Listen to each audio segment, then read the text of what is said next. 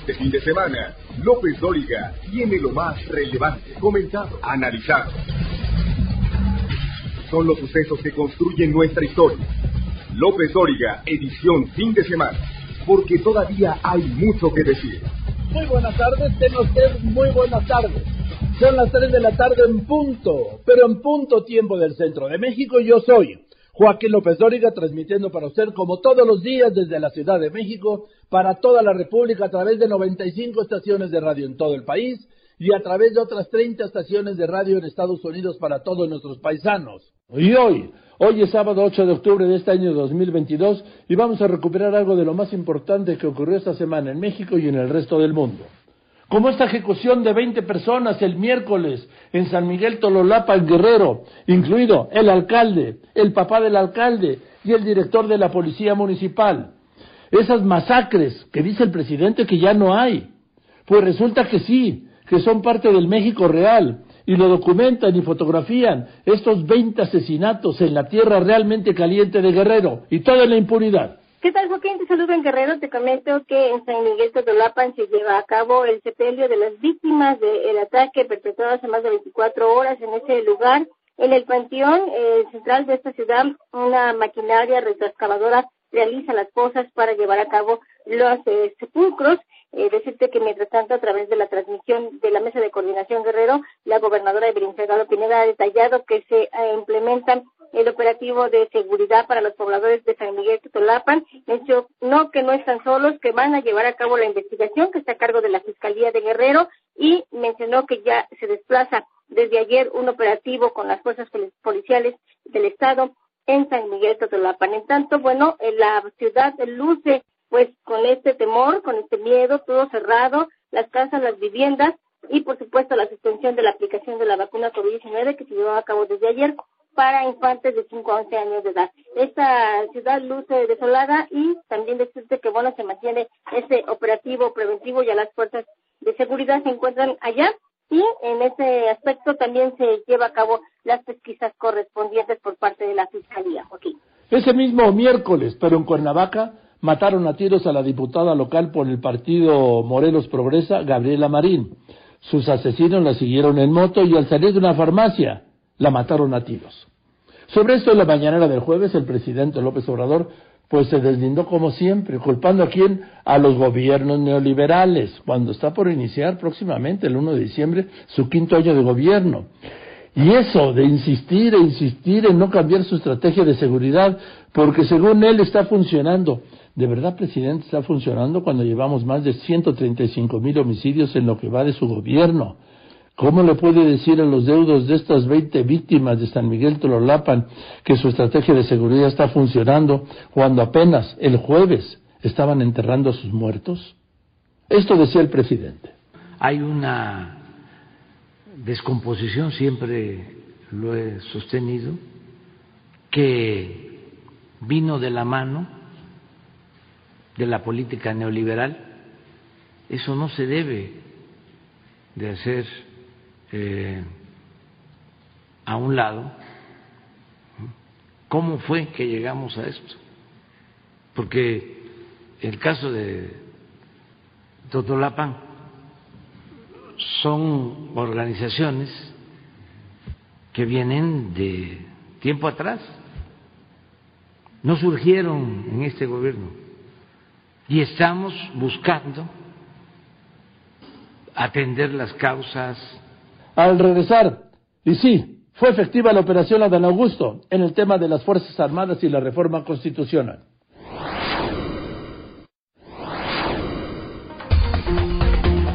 Usted lo conoce, lo ha escuchado, visto y leído.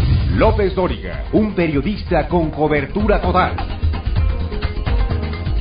Un día antes, el martes por la noche, el Senado de la República aprobó, como se lo había adelantado aquí, el decreto que modifica la Constitución y extiende la presencia de las Fuerzas Armadas en quehaceres de la seguridad pública en la Guardia Nacional de 2024-2028, pues que puso obviamente feliz, feliz, feliz al presidente López Obrador en su palacio, porque eso es lo que él quería. Con los votos de nueve senadores del PRI, dos del PRD, entre ellos su coordinador Miguel Ángel Mancera, que fueron los que hicieron la diferencia, Morena consiguió la mayoría calificada para aprobar el nuevo dictamen que amplía hasta el 2028 las labores de seguridad por parte de las Fuerzas Armadas. Soldados y marinos estarán sujetos a mecanismos de control y evaluación, así como supervisión por parte del Congreso de la Unión. Los secretarios de Gobernación, Seguridad, Defensa Marina deberán comparecer ante senadores y diputados cuando se les requiera.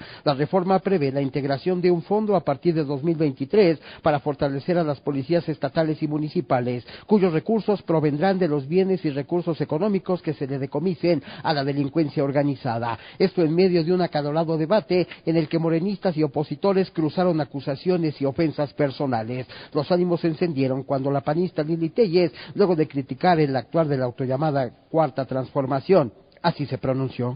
Ustedes de Morena van a votar como hienas a la espera de las obras apestosas que les avienta el presidente que pudre todo lo que toca. Asegúrense de que AMLO tome sus medicinas para sus achaques. Esto provocó la respuesta del morenista Napoleón Gómez Urrutia, quien desde su escaño le gritaba a la panista traidora, y de la legisladora Rocío Abreu, quien así se refirió a la blanquiazul, Lili Telles. Primero que nada, no acepto señalamientos de una persona que tiene una doble moral y una cola que, bueno, aquí viene a hablar de moralidad cuando todos sabemos que es una mujer de ligereza, cada quien tiene derecho de acostarse con quien quiera. Yo no tengo la culpa si se ha acostado con medio medio azteca.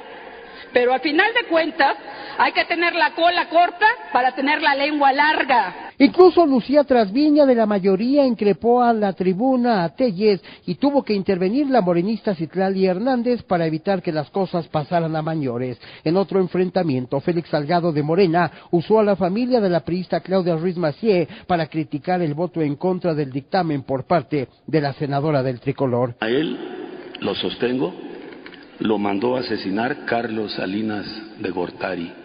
Yo lo dije en el Senado, lo dije en la tribuna y lo sostengo. Y le entiendo cuando hablo ustedes de encrucijada. Y a mí me parece que esos hechos que han quedado impunes, ¿quién mató a Colosio? También Carlos Salinas de Gortari. Todos recordamos aquel discurso. Las alusiones familiares tuvieron inmediata respuesta por parte de Ruiz Macié. Senador Salgado Macedonio, le respeto su punto de vista, pero no le permito que mencione a mi familia sin fundamento. La encrucijada es precisamente si me atrevo a con valentía ejercer un voto que refleje mis convicciones y sí, sí me atrevo. Voto en contra de este dictamen que va a perpetuar una simulación. En el debate de fondo sobre el tema, el periodista Miguel Ángel Mancera anunció y defendió su voto a favor de dicha reforma. Todos los días, hombres y mujeres del ejército y de la marina. Para ellos mi respeto y mi reconocimiento. Y por ese respeto y ese reconocimiento yo voy a acompañar que tengan mejores condiciones y que tengan un marco jurídico mejor que el que hoy se tiene para que puedan cumplir con su tarea, con todos los gobernadores y gobernadoras que todos los días piden que los apoyen. Silvana Beltrones del PRI también avaló lo que han llamado la militarización del país y de paso criticó a la oposición, de la que ella forma parte. El país requiere compromisos y no simple descalificaciones. Reconozcamos que hay algunos a los que no les gusta que acordemos. Vivir en el no se ha vuelto su único mundo.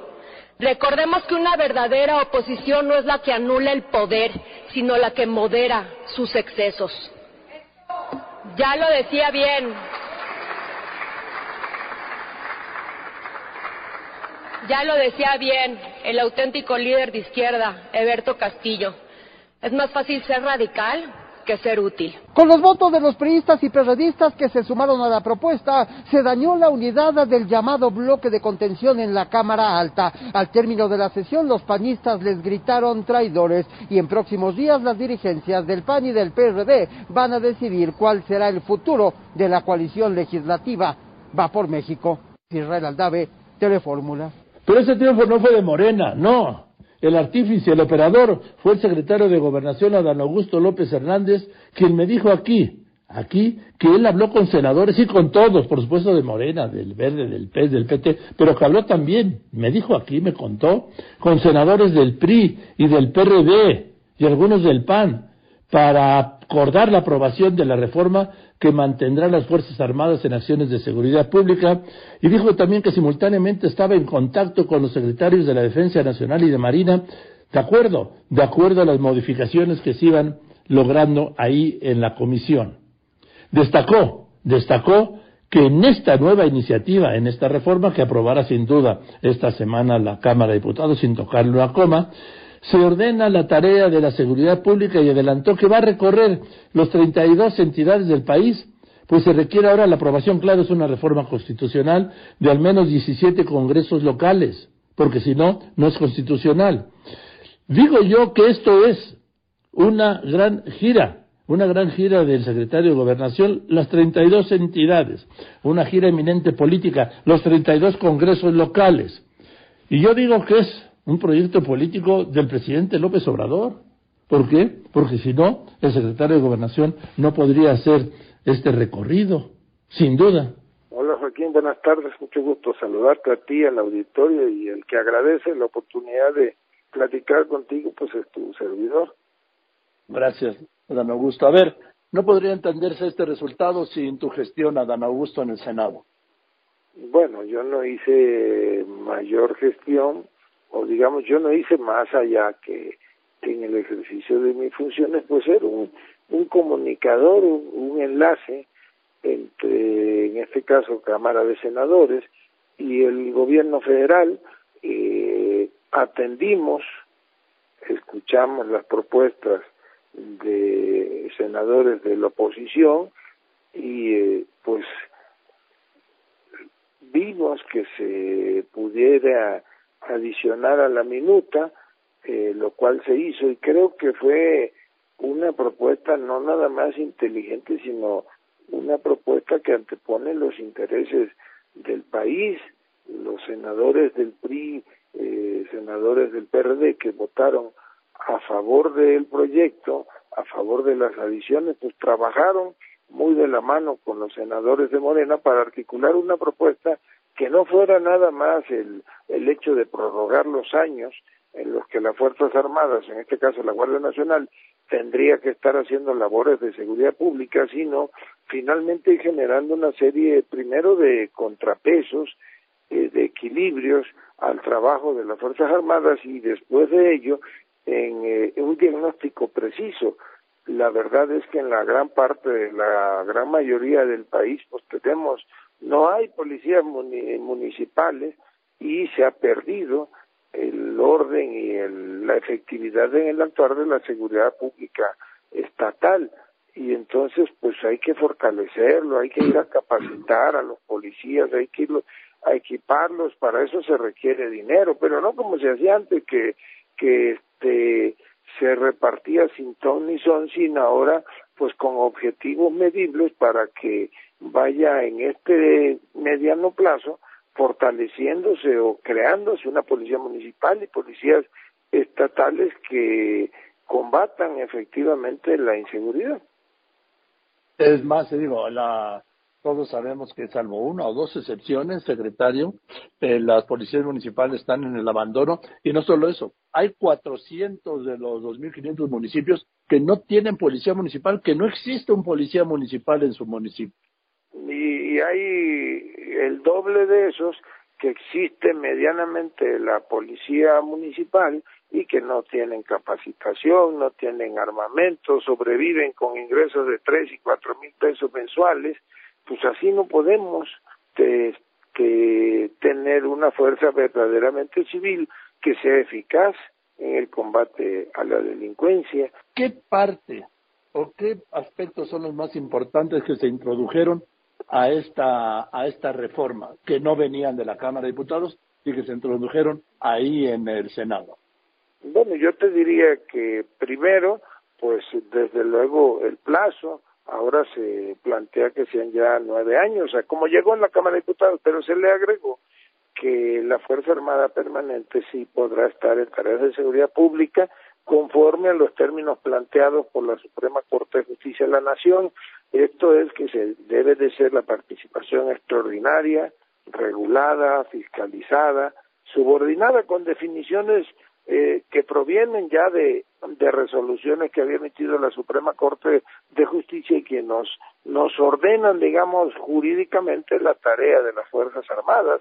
Hay otra fíjate, dice la Fuerza, más nos dice que la Fuerza Armada Permanente realizará las tareas de seguridad pública con su organización y medios y deberá capacitarse en la doctrina policíaca establecida en el artículo policíaca civil establecida en el artículo 21 de la Constitución. Esto es, se valida constitucionalmente el actuar de las Fuerzas Armadas, en este caso la Fuerza Armada Permanente, en tareas de seguridad pública. Eh, ¿Quiénes integran la Fuerza Armada Permanente? El Ejército, la Marina, eh, la Fuerza Aérea y ahora la Guardia Civil. Adán Augusto, hay algunos aspectos que no conocemos. Esto de los como candados, si me permite la expresión, candados que se ponen en, el, en la ley para que, pues para revisar y para darle seguimiento y pues revisar los avances de la Guardia Nacional para que se precise la obligación de rendir, de rendir cuentas, incluso para que los recursos que van a constituir un fondo que se destinará parte a estados y municipios pues sean verdaderamente fiscalizados. Quiere decir que ya no va a haber este inventos, ahora se le ocurre al Consejo Nacional de Seguridad Pública que hay que comprar mil patrullas para cada estado. A ver, vamos a revisar cuál es el diagnóstico, qué es lo que se requiere y con lo que se requiere le entramos. Se ordena pues la tarea de, de la seguridad pública, eh, obviamente, Adán Augusto, de esto hablaste con el titular de la Sedena, general Luis Presencio, y también con el secretario de Marina, ¿no? Desde luego que mantenemos constante comunicación con ellos. Existe el compromiso, pues, de, esta, de estos titulares ahora en este gobierno de cumplir este mandato. No sabemos si con el próximo gobierno, a partir del 1 de octubre del 24, pues estén tan, en tan buena disposición como aparentemente están ahora. Yo creo que el ejército mexicano, la defensa y la marina, pues son instituciones eh, plenamente pues establecidas ya en el país. El ejército mexicano, la marina está integrado por hombres y mujeres leales y que entienden lo que significa que el jefe supremo de las Fuerzas Armadas del país sea el presidente de la República y siempre ha sido un ejército, yo lo decía el otro día, ya, ya quedó atrás la negra noche del 70 o la del 68, por decirles algo, y es un gobierno, un ejército ya profesional, leal, eficiente. Y entonces sí hablaste con los senadores del PRI y del PRD.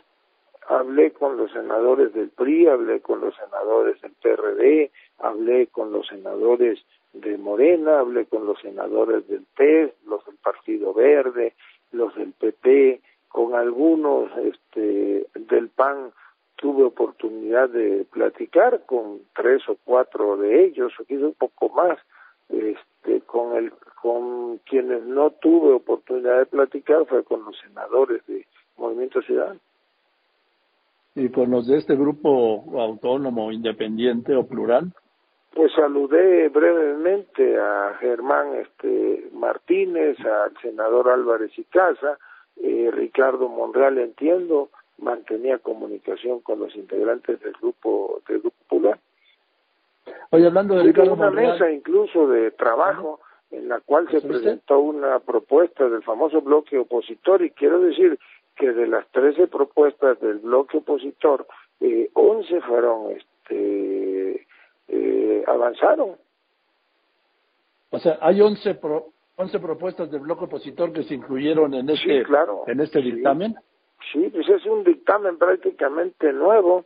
Lo único que se conserva de lo que llegó de Cámara de Diputados, pues, pues es la temporalidad.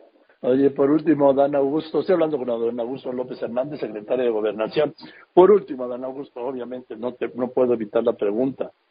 sí, sí, estás en el proyecto de ser candidato presidencial, ¿no? Bueno, yo creo que en eso debo de ser prudente. Si te digo que agradezco a quienes me consideran en esa posibilidad.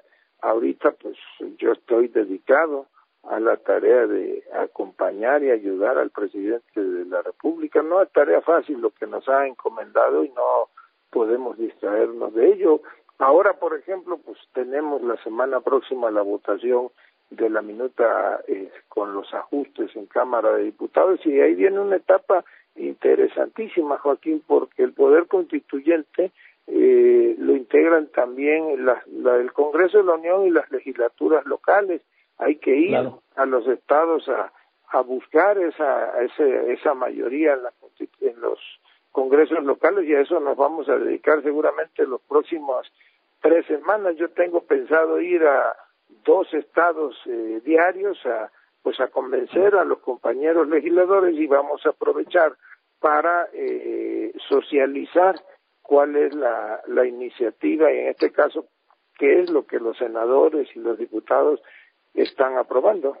Aquí aclaro pues, este recorrer las 32 entidades del país, este visitar los 32 congresos locales, esta es una orden del presidente López Obrador y no tiene que ver con las visitas o los viajes que hacen los demás precandidatos a un evento, a, una a la presentación de un libro, a un acto del partido, en fin, no. Esto es una orden del presidente López Obrador. Tras el corte, México evalúa, veo una militarización con la reforma de las Fuerzas Armadas y son nueve los helicópteros de la Marina accidentados en lo que va de este gobierno. Continuamos.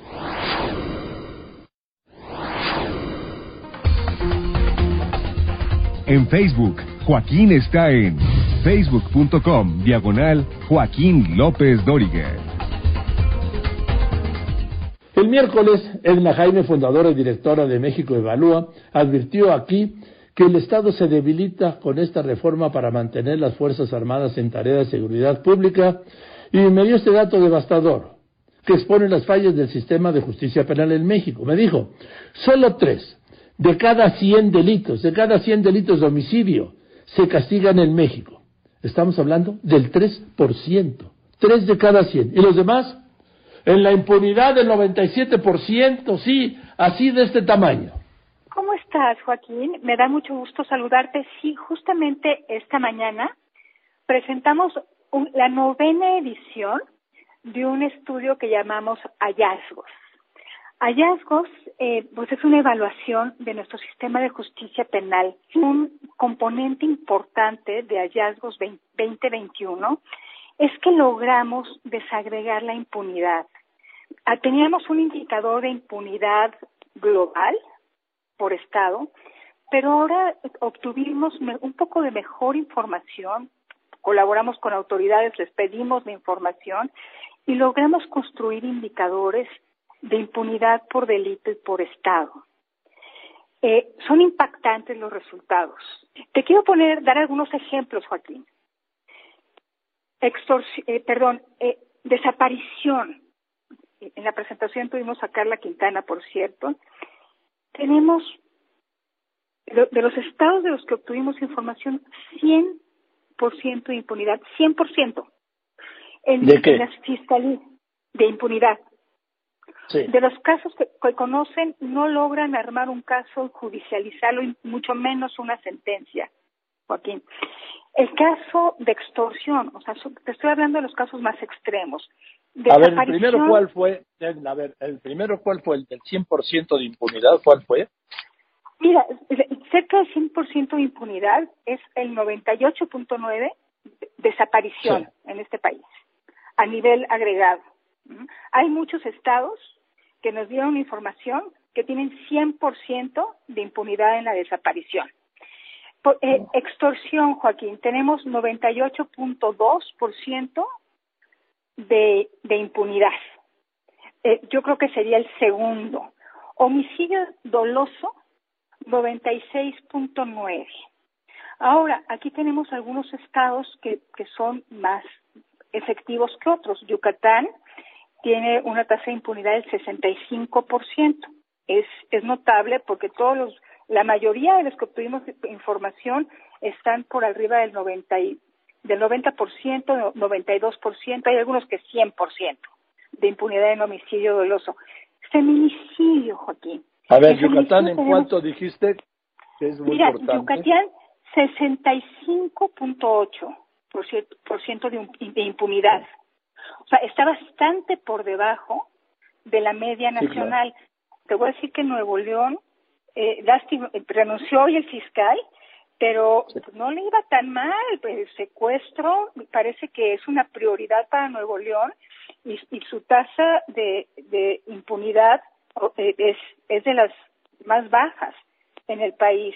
Aquí veo dos delitos terribles, sí. El de la violación, 96,4% de impunidad. Y el de la extorsión, 98,2%. Y relaciono el, de la violación de 96,4% de impunidad con el 98,2% de la impunidad de la violencia familiar. ¿Por qué? Porque son delitos, además, tiene un agravante, Edna, que son delitos sobre todo la violencia familiar y la violación, que hay una cifra negra enorme porque no se denuncian. A ver, querido Joaquín, estamos hablando de, de impunidad o efectividad, que es el otro lado de la moneda, sobre un 9% de, de, del total de delitos que se cometen, un 9% se, de, se denuncian. Esto es lo que conoce la autoridad y estos números reflejan eh, eh, si se resuelve o no se resuelve ese 9% que, que se denuncia. La cifra negra es del más de 90%. Imagínate si se denunciara más, se nos colapsa el sistema por completo. Aquí hay un tema fundamental en la Jaime.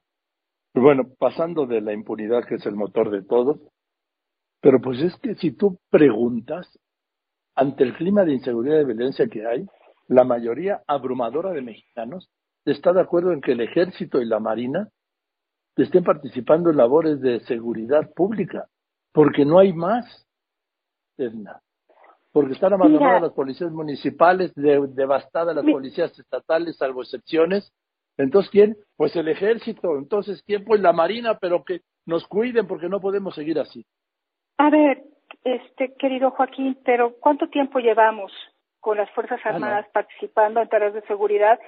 Y, y salvo en casos muy extremos de violencia ya, de plazas con mucha violencia, pues no, no, no ha bajado el homicidio, no se han resuelto delitos de alto impacto. Este, yo te voy a decir, el patrullaje que re- realiza la Guardia Nacional, pues tendrá alguna capacidad de disuasión, pero no, no ha cambiado nuestra realidad, Joaquín, no la ha cambiado. La violencia sigue altísima y entonces eh, creo que yo creo que es, un- es una falsa disyuntiva.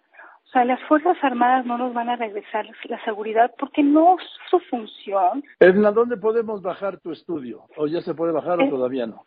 Ya está, tenemos el resumen ejecutivo, eh, eh, está el, en la página de eh, Internet de México Evalúa, www.mexicoevalúa.org. Los invito a consultarlo, información importante que además eh, pues queremos que genere entendimiento y conciencia, no solamente como insumos para los operadores, sino para los ciudadanos. Esto es lo que necesitamos construir, no hay vías cortas. Entonces, pues mejor nos arremangamos la camisa y le empezamos a entrar a los temas difíciles, que como te decía, es construir una democracia que funcione para todos nosotros. Gracias, querida Edna, te mando un abrazo, muchas gracias. Y mire, voy a recuperar esta investigación especial de mi compañera Maru Rojas sobre estos accidentes en los helicópteros de la Marina, que está cumpliendo la Marina 201 años de su fundación, y que urge hacer un recuento tras el desplome de uno de ellos apenas hace ocho días en Centla, Tabasco, que dejó tres marinos muertos y otros dos heridos. ¿Por qué? Porque hay que saber qué está pasando. Se han desplomado nueve, estamos hablando nueve helicópteros, cinco, cinco en este año uno cada dos meses. Y estamos hablando de 24 muertos y de 34 heridos. Maru Rojas. Con el ocurrido en Centla, Tabasco, este sábado suman ya nueve los accidentes a helicópteros de la flota naval, Con un saldo de 24 muertes, 34 lesionados, un promedio de un accidente cada seis meses. Solo en lo que va de este sexenio, cinco de estos nueve accidentes en lo que va de 2022. Cinco en menos de diez meses, tres de ellos en Sinaloa. En su calidad de exsecretario de Gobernación, Santiago Krill Miranda, dijo que Sedena y Marina tenían como prioridad cambiar sus flotas aéreas que integran entre ambas instituciones 81 aviones y helicópteros, lo que urgía, dijo, desde hace dos décadas. Pero en estos casos se tiene que renovar, se tiene que renovar. O sea, esto era lo que platicamos todos los días entre el secretario de Gobernación, que era yo, el secretario de Defensa y el secretario de Marina, este, y luego este, los sistemas de información y de inteligencia. Hay veces que llegamos a la mesa, uno traía una información, otro otra y nosotros otra. Este, Desde la época de Fox se planeaba renovar y no se pudo. Eh, que perdóname. los helicópteros de Marina. Mira, este, eh, estamos hablando de hace eh, 22 eh, años, eh, Este, entonces, pues en aquel entonces ya eran viejos. En mayo de 2019 ocurrió el primer accidente registrado durante el gobierno del presidente Andrés Manuel López Obrador, helicóptero MI-17 tipo cisterna para la contención de un incendio en el municipio de Jalpan de Serra. Entre Querétaro y San Luis Potosí fallecieron cinco marinos, un funcionario de la Comisión Nacional Forestal y la causa fue la falta de combustible, según el dictamen final. Marzo de 2020, segundo en Songolica, Veracruz, helicóptero Black Hawk. Una persona murió, 11 más resultaron heridas. Se trasladaba a dos víctimas de secuestro. También con autoridades de Veracruz en agosto de 2020, pero en Agua Blanca, Hidalgo, el tercer accidente en que viajaban 20 personas para sobrevolar la zona afectada por huracán Grace, entre ellas el secretario de Gobernación de Veracruz, Eric Cisneros. El saldo, 11 heridos. Octubre de 2020, cuarto percance, helicóptero MI-17 presentó fallas al aterrizar en inmediaciones del Aeropuerto Internacional de Villahermosa en Tabasco, tres personas heridas. A finales de abril pasado, aquí sí, quinto malo, en las inmediaciones del Aeropuerto Internacional de Mazatlán se desplomó el helicóptero MI-17 de la Marina durante una maniobra de despegue hacia la zona de reabastecimiento de combustible, heridos al menos dos de los cinco elementos que lo tripulaban. 2 de mayo de 2022, sexto incidente en aeronave de entrenamiento de la Secretaría de Marina, Aeropuerto Internacional de Los Mochis, dejó un saldo de dos cadetes heridos. También este año, en junio, Regadillo, Oaxaca, séptimo accidente cuando Black Hawk, transportando víveres afectados por huracán Ágata, en las costas de esta entidad se desploma con el saldo de dos heridos. Octavo y penúltimo accidente, hasta hoy el más lamentable, 15 de julio, también en Sinaloa, tercero en este año en esta entidad, cuando un Black Hawk que transportaba elementos que participaron en operativo que derivó en la captura del narcotraficante Rafael Caro Quintero, 15 marinos a bordo, 14 de los cuales murieron. Uno resultó herido. Las primeras versiones suponían venganza del crimen organizado en represalia por la captura de su líder. La Fiscalía General de la República informó hace unos días que también la causa, como el primer accidente, fue la falta de combustible. Y este sábado en Centla, Tabasco, con tres muertes, y dos marinos heridos, el noveno accidente. Solo en lo que tiene que ver con helicópteros navales, la Semar informó que de momento se desconocen las causas. Para Grupo Fórmula, María Eugenia Rojas. Después de los anuncios, ¿en qué consiste el nuevo plan antiinflacionario? ¿Sí va a ayudar al bolsillo y a la mesa? Continuamos.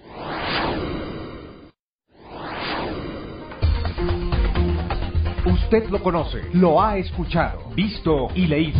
López Dóriga, un periodista con cobertura total. El lunes, el gobierno de México, encabezado por el presidente López Obrador y el secretario de Hacienda Rogelio Ramírez de la O, se reunió con los dueños de 15 empresas de producción y distribución de alimentos que presentaron el nuevo plan antiinflacionario para reducir en 8% el precio promedio de la canasta básica ante el disparo más alto en precios y estamos en los niveles inflacionarios más altos de los últimos 22 años. Ese mismo lunes, el secretario de Hacienda, Rogelio Ramírez de la O, explicó aquí que este es un pacto de confianza entre gobierno y grandes empresarios para contener la inflación y brincar el pico de fin de año. Pero también me dijo es un esfuerzo para reducir el precio máximo promedio de los 24 productos de la canasta básica sin restricciones, controles o medidas coercitivas. Así lo dijo. A ver, secretario, ¿cuál es la gran diferencia de esto con el PASIC? Muy buenas tardes. Buenas tardes, Joaquín. Eh, por cierto, antes de entrar en materia, felicidades porque es tu aniversario de como periodista eh, quizás la carrera más larga de periodismo de un periodista destacado, que es, que es tu caso, 54. Así que felicidades. Gracias, usted, usted ni había nacido, secretario. Entro a la materia. Venga. bueno, mira, este, el PASIC sí funcionó. Lo que pasa es que era un acuerdo a seis meses. Y, y digo que sí funcionó porque la canasta básica de 24 productos que tiene el PASIC se mantuvo estable. En las presentaciones que las empresas quedaron en toda flexibilidad de cambiar dentro de la canasta. Por ejemplo, una empresa de atún tuvo la capacidad de poner el atún eh, de aleta amarilla o algún otro tipo de atún, pero era atún de buena calidad. Y así la canasta sí se mantuvo.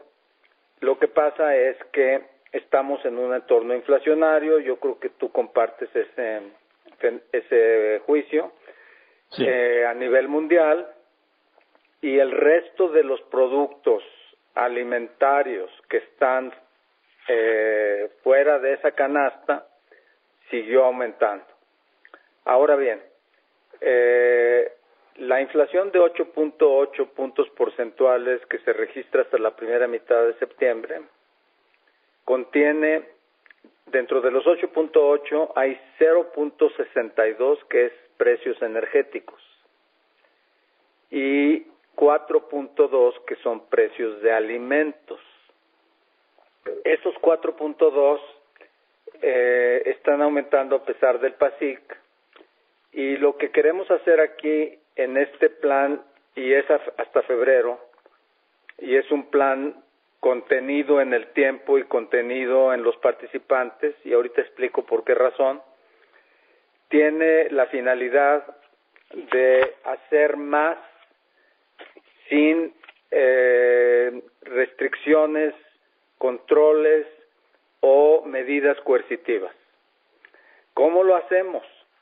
Tenemos que ir con los jugadores grandes en el mercado de alimentos, los grandes, y tenemos que pedirles que nos mantengan estable la canasta. La canasta de, la bajaron 8%, la van a bajar 8% de su nivel actual, que quedaría en 1.039 pesos ya con la reducción de precios. Esto es una caída de 8% del nivel máximo que presentó esa canasta en el, en el PASIC entonces está cayendo 8%. Las empresas participantes son las grandes participantes en los mercados que nos interesa y que sabemos que podemos impactar, porque hay otros que no podemos impactar. Y ahí eh, comienza eh, la, el ejercicio de desagregar en qué podemos hacer qué y en qué no podemos hacer y qué no podemos hacer. Entonces, podemos inducir una estabilización de precios de la canasta básica de 24 productos de aquí a febrero. La respuesta es sí. Ahora, las empresas participantes, para poder tener esa flexibilidad, necesitan también que el gobierno contribuya las medidas que estén a su alcance para que no tengan tantos costos de operación. ¿Y, a qué costos nos referimos? Al costo regulatorio, al costo de hacer trámites en Senacica, al costo de hacer trámites en COFEPRIS, al costo de hacer trámites en aduanas. Y esos, el mismo presidente López Obrador fue tan abierto con ellos para decirle, esos costos y esos trámites y esas barreras nosotros en el gobierno somos los primeros que las admitimos, que existen porque nos llegan por todos lados las observaciones y en ese marco las empresas son suficientemente grandes para plantearles si tú pudieras hacerte cargo de la verificación sanitaria del pavo que vas a traer o del pollo que vas a traer o de eh, producto alimenticio que vas a traer, arroz, por ejemplo, nosotros somos deficitarios en arroz.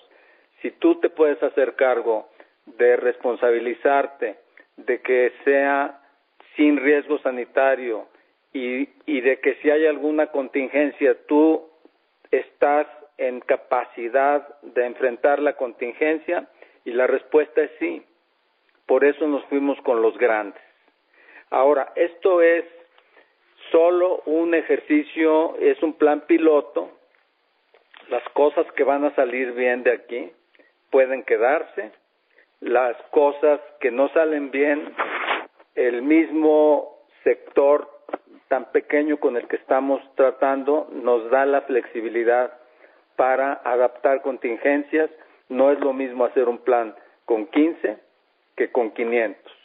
Con 500 sería inmanejable y sería una demagogia de nuestra parte decir que estamos haciendo un pacto o un plan con 500. Entonces, esa es la explicación de fondo. En resumen, sí es un apretón de tuerca contra la inflación. Me preocupa lo del Senacica. Le, hago la pregunta en dos tiempos. Uno, lo del COFEPRIS. Esta eliminación de trámites es para todo lo que importan estas grandes compañías, Walmart, Chedraui, o es solo para los productos básicos? Solo para alimentos. Solo, para, alimentos, el que sea. Para lo que ellas importan. Esta eliminación de trámites de Senacica, de Cofepris, ¿es para todo lo que importen? De alimentos, solamente de alimentos. Ahora bien. ¿Para todos los alimentos que importen? Sí, no para los alimentos de la canasta básica. En el caso de Senacica y Cofepris, que tiene que ver con la salud y la sanidad, ¿cómo garantizar que cumplan los requisitos si no hay una autoridad? Porque eh, son empresas que tienen años cumpliendo con estos requisitos, nada más que la diferencia es que el requisito ahorita puede tardar 40 días y si lo hace la empresa y frente al gobierno se hace cargo de su responsabilidad de que sea un producto de calidad, de inocuidad y, libre de, eh, de problemas, que eh, la empresa ya sabe quién es su proveedor en el extranjero, ya sabrá con qué instrumento legal lo ata a que también sea un proveedor que mantenga estos estándares y nosotros no le vamos a enseñar el arte de la contratación a las empresas. Son adultos y nosotros somos adultos. Entonces, también te quiero decir, en materia de regulación, México es un país en general sobre regulado, ¿sí? Y tenemos que hacer un esfuerzo por pasar a mejores tiempos y este, bueno, pues es un buen marco para analizar con toda la confianza y con toda la apertura exactamente qué impactos tiene y si se puede o no se puede y si se debe extender o no extender. Secretario, este es un pacto de, vamos a decir, que el elemento esencial, el eje es la confianza del gobierno, del secretario de Hacienda, del presidente, a estos 15 empresarios que se sentaron hoy en la mañanera, ¿es correcto? Así es, y son empresarios que también nos dan su confianza, de que no creas que a nosotros nos va a ser fácil vencer los obstáculos burocráticos, nos están dando su confianza de que vamos a, a vencer los obstáculos burocráticos, porque enfréntate a una, eh, tienes un, un embarque en aduanas y le mueven por aquí, lo mueven por allá y vaya a la otra ventanilla.